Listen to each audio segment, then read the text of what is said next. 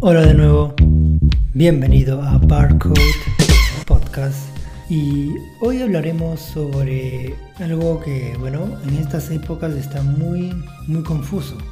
El qué puedo hacer y no durante la cuarentena. La cuarentena está impuesta en muchísimos países obligatoriamente eh, por motivo de este SARS-CoV-2.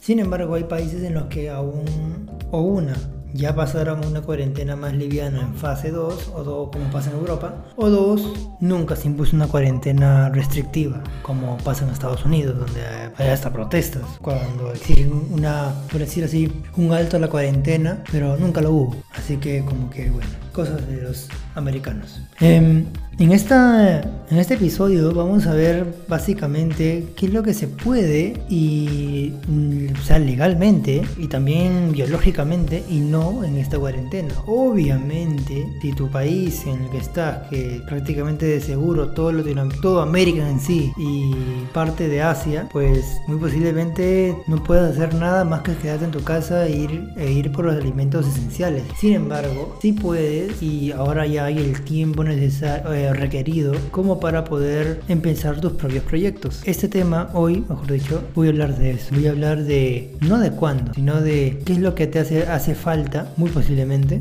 para que tus proyectos se realicen o al menos los comiences. Los proyectos mayormente siempre son eh, ¿cómo decirlo? Planes que uno tiene a futuro para mejorarse a sí mismo o mejorar el estilo de vida que uno tiene. Ya sea porque quieres comprarte un auto, porque quieres empezar una nueva empresa, quieres y reinventarte, em, diferentes cosas que uno puede hacer con mucho tiempo libre, el tiempo que ahora tenemos. Em, bueno, en algunos casos porque les han botado de su trabajo, eso es lamentable, pero pasa. Es una crisis mundial, tanto económico como biológicamente. Es momento de reinventarse, eso de por sí, al menos en mi país y en Latinoamérica en general, muchos eh, negocios que antes eran hoteles, que antes eran bares, que antes eran cosas tan totalmente cerradas, no, no, no son para nada esencial, están que cambian de rubro, se están volviendo, están volviendo bodegas, están volviendo mini market, cualquier cosa que sea al de abarrotes, comidas, bebidas, cualquier cosa que sea comestible de primera necesidad y o de primera necesidad, pues podrá estar abierto y tendrá que estar abierto. Cosas tan sencillas como la carne o como el combustible de tu auto, como el que está eh, en la televisión, quienes están en todos lados,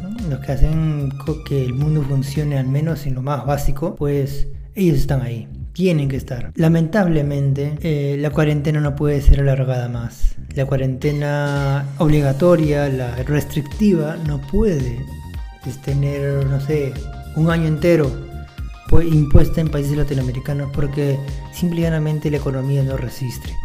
No tienes la fortaleza y muchos tienen una mal, un mal historial eh, crediticio como país y malas decisiones también han hecho que todo esto caiga aún peor. Así que decir que esto pueda continuar pues sería un error. Ahora, que los países aún no vean bajar la curva, ese es otro, otro tema. Pero en Latinoamérica al menos, ¿qué es lo que no se puede hacer? No se puede salir. No puedes para nada ir a fiestas, no puedes crear fiestas, no puedes, no debes Puedes, pero no debes hacer absolutamente nada que conlleve a aglomeraciones. Así tengas que comer, lamentablemente. Hay que buscarlas, hay que hacer otras cosas. Si tienes dinero y puedes hacer algo, pero no quieres perderlo, invierte en ti mismo. Aprende cosas, invierte en la bolsa. Bueno, eso ahorita es un buen. Es.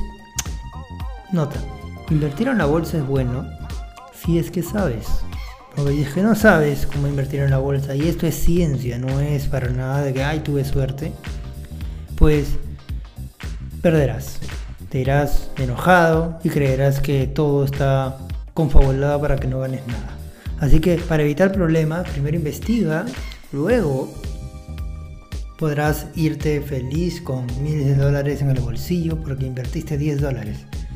Sí, puede pasar, puede pasar, pero hay que saber dónde invertir y cuándo. Así que, bueno, aprender lo más eh, básico que te puedo recomendar, que les puedo recomendar en general. Y bueno, estudien. Estudien en general. No estoy diciendo que se vayan a un colegio o a un instituto.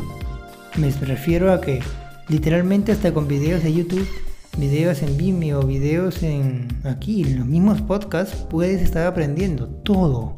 Vale, absolutamente todo. Nunca hagas nada que no pueda sacar un beneficio. Que no sea entretenimiento de esos duros que entras, lo ves, sales y no aprendiste absolutamente nada.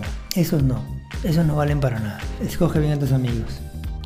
Justo en estas épocas donde no se puede gastar, no puedes invitar, no puedes hacer nada de esto, acá es donde salen los verdaderos amigos.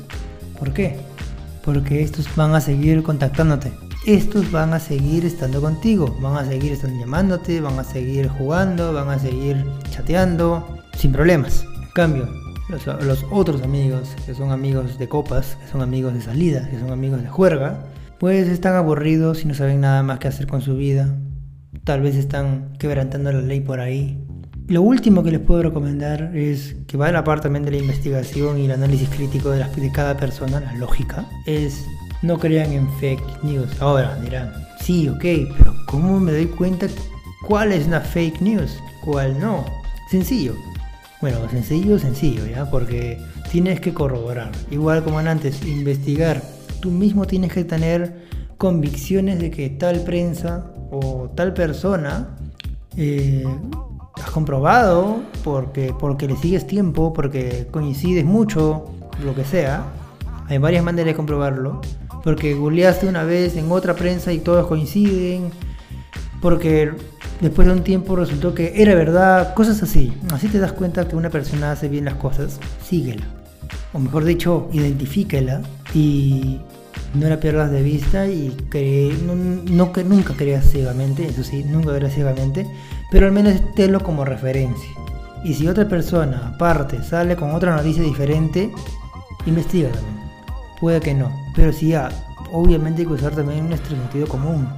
Esto, por ejemplo, de tomar licor que te va, te a curar del, del SARS-CoV-2 o que tomes lejía, que tomes eh, cloro, que tomes jabón, eso es tonto, es tonto, porque claro, que tenga un, una molécula parecida a lo que recomendaron, no significa que sea bueno, porque tiene, la lejía no tiene una molécula, tiene varias, lo mismo con los demás.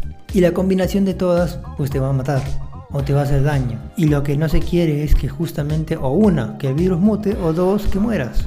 Nadie quiere que mueras, absolutamente nadie, absolutamente nadie te lo puedo asegurar. Gracias por escuchar este episodio de Barcode. See you next week. Enjoy.